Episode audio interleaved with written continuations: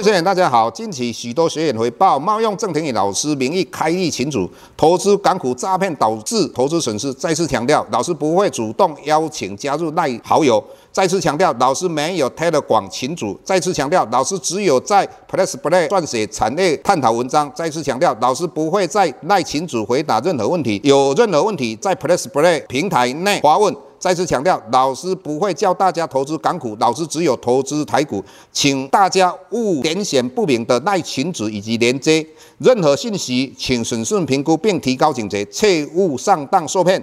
郑重呼吁，请勿盗用郑庭宇老师本人名义发文，冒用他人名义发文，以触犯伪造文书罪，请勿以身试法。接下来本周影片开始，各位大家好，又到我们本周解大盘的一个时间哈。那上个礼拜大家最紧张的就是中国大陆的房地产以及中植系发生的一些问题。那从中国大陆房地产跟中植系发生问题，老师有两个心得哈。那第一个心得就是说，很多人在讲到说。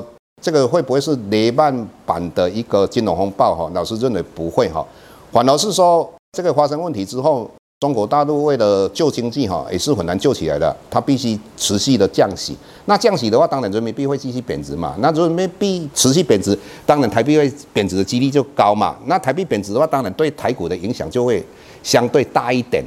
这个第一点，老师的个人看法，整体来讲，台币应该在三十二块左右就应该会停贬了。那接下来的话，老师认为大概八月整理完毕，九月开始，台股就有机会像样的往上攻击。那其中最主要是 AI 跟瓶盖股。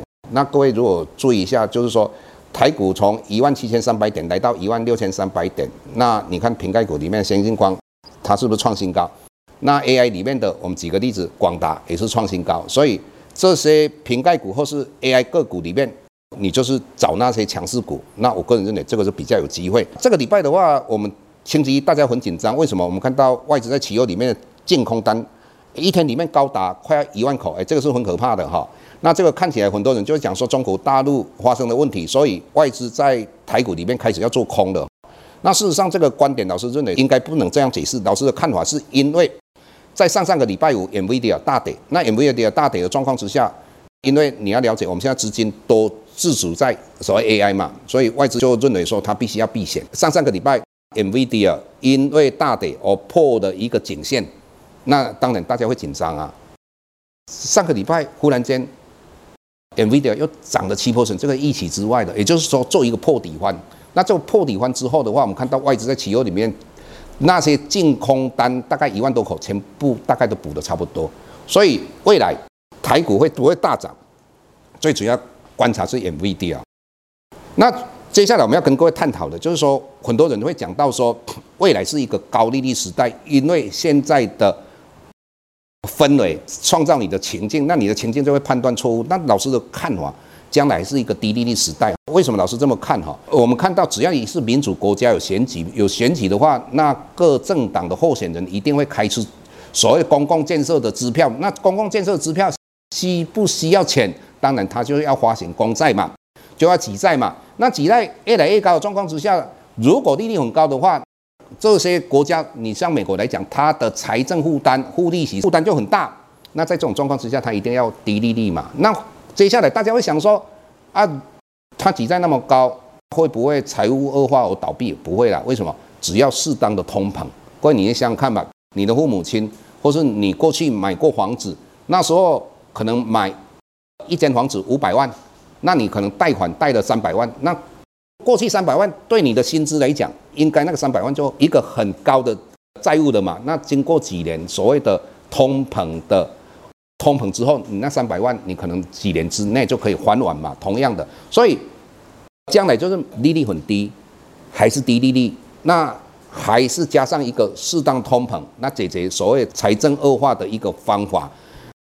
那也会造就什么负利率？什么负利率？也就是说，你存在银行的两趴，那个两趴就是你的我们所谓的名目利率。但是通膨的话，三趴，那你两趴减掉通膨，三趴就负一趴，就是实质利，也就是实质利负一趴。那这个是对股市来讲是一个利多。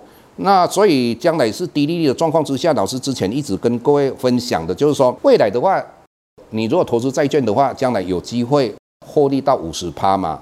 那而且必须要买长天期的，尽量不要去买短天期的。那如果你从过去美国联邦基金的利率三次大幅度往下下降之后，我们可以看到两千年的时候，美国联邦基金的利率从六点五下降到一 p e r n 的时候，那时候短天期的报酬率只有二十三趴，长天期的五十趴。那两千零八年的话，美国联邦基金的利率从五点二五下降到零点二五的时候，短天期的大概十七趴，长天期的也是五十趴。所以过去两次都是五十趴。那在二零一八年的话，美国联邦基金的利率从二点五来到零点二五，那你看短天期的报酬率只有六趴了，那长天期大概四十趴。所以你看哦，从老师过去的说法跟我们去探讨过去三次美国联邦基金利率往下降的这种长天期跟短天期的获利，老师之前讲的就是长天期的会获利会比较高嘛，短天期会比较低嘛，那应该都有机会来到五十 percent 嘛，啊，这个应该也是验证我们的一个预估跟大家分享的思维。那至于说下半年有机会在苹概股跟 AI，那这个东西你就可以持续的注意到老师的平台，订阅老师的平台。除了这些 AI 跟苹概股的话，还有一些产业的话，在短期间或许都有机会。那这个东西我们在平台里面会跟各位交代的更清楚。也就是说，你去我们平台可以看到老师在分析，很清楚的分析各种产业。好，谢谢各位。